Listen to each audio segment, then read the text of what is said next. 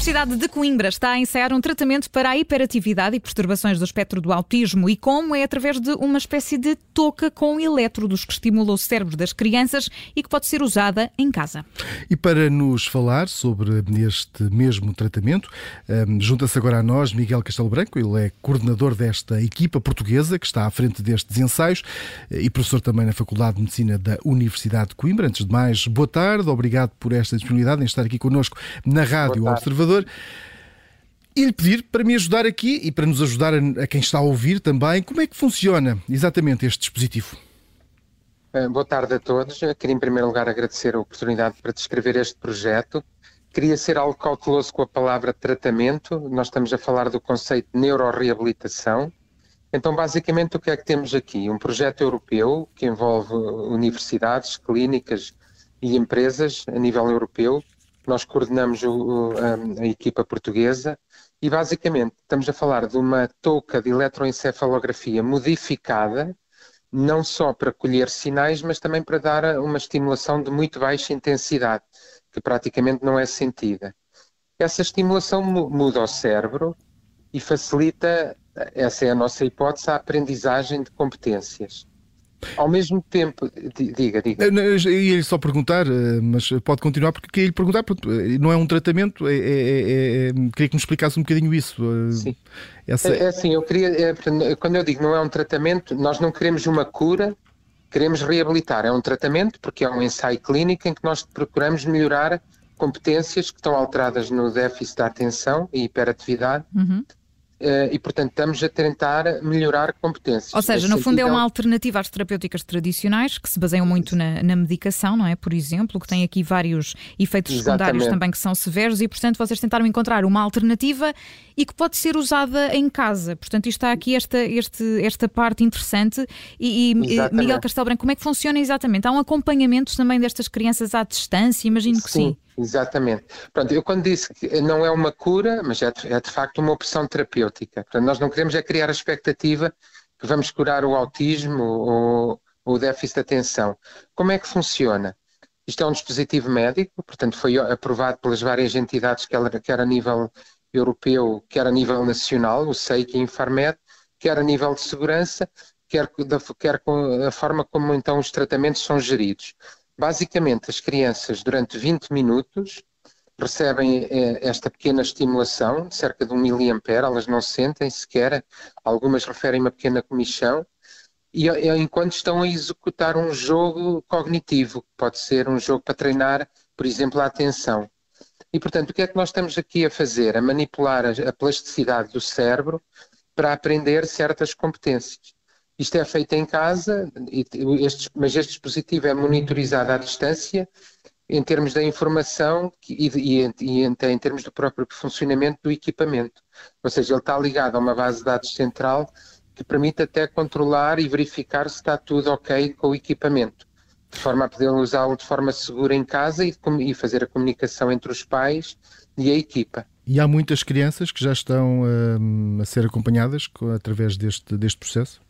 Então é assim, eh, nós já participámos em três, em três estudos, mas todos feitos num contexto clínico, ou seja, as famílias vinham até nós, faziam várias sessões, portanto nós já fizemos cerca de três ensaios, é, obviamente que os resultados ainda, ainda eh, estes ensaios estão a ser fechados, feitos em ambiente clínico, e agora estamos a avançar para o grande desafio, porque quando nós falamos em neuroreabilitação, ela tem que ser intensiva e o ideal é ser em casa, no, no lar, que as pessoas investem 20, cerca de 20 minutos por dia uhum. para treinar competências.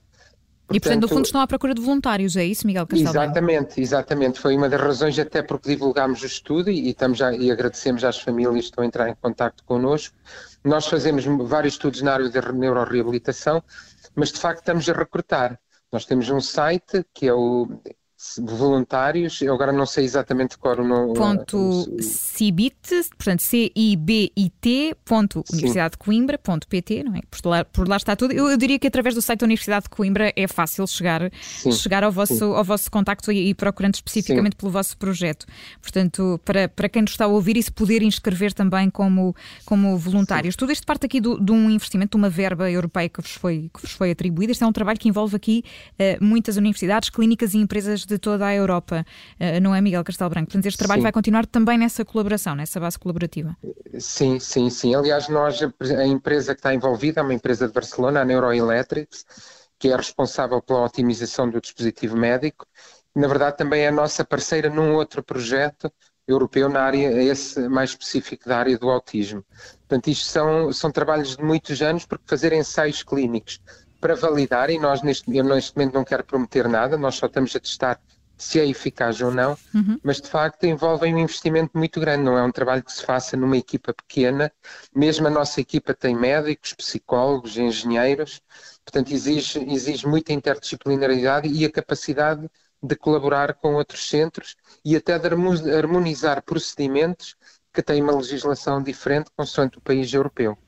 E, portanto, este, este ensaio vai, vai continuar, como nos explicava, o caminho nas terapêuticas neste tipo de, de, enfim, de, de, perturbações poderá uh, seguir por aqui, por esta questão da, da, da estimulação uh, cerebral. Portanto, é esse o caminho que está a ser, que está a ser traçado. Isto é um caminho que, que, que já está a ser um, ehm, trilhado há muito tempo, o Miguel Castelo Branco, pesquisa neste, neste sentido. Há quanto tempo é que, é que estão a trabalhar já neste, neste tipo de questões? É assim, o nosso grupo em concreto há cerca de 5, 6 anos uhum. uh, em concreto com este tipo de estimulação. Nós tivemos um outro projeto europeu que usa um outro conceito de estimulação, o chamado neurofeedback, que é um conceito controverso, em que a pessoa aprende a manipular a atividade do seu próprio cérebro. É uma outra forma de estimulação e nós queremos provar que uh, existem alternativas. Nós também trabalhamos com fármacos, mas aqui, é, no caso da neuroestimulação, nós sabemos que há alterações químicas no cérebro, do, dos chamados neurotransmissores, as moléculas responsáveis pela transmissão da informação nervosa, e nós, eh, este tipo de neuroestimulação tenta fomentar a plasticidade, a capacidade destas, destas conexões no cérebro se modificarem.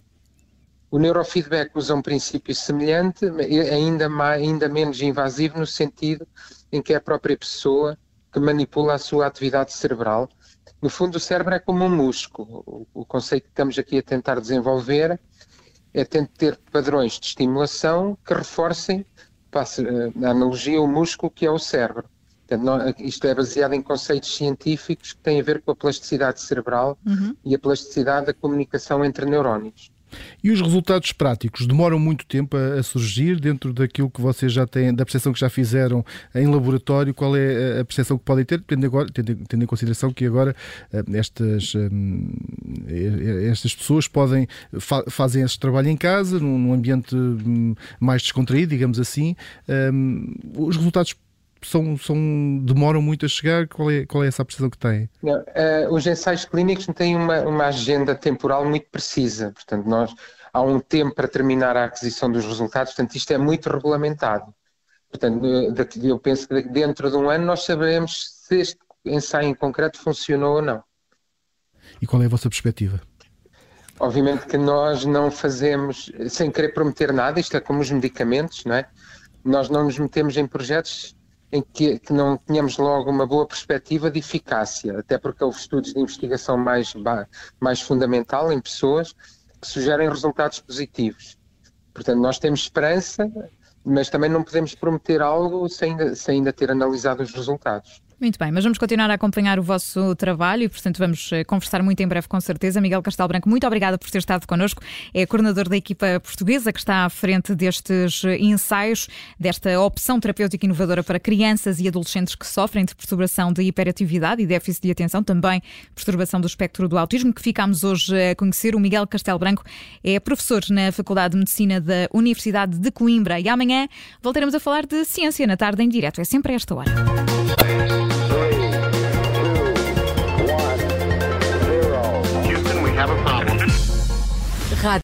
Obrigada por ter ouvido este podcast. Se gostou, pode subscrevê-lo, pode partilhá-lo e também pode ouvir a Rádio Observador online em 98.7 em Lisboa e em 98.4 no Porto.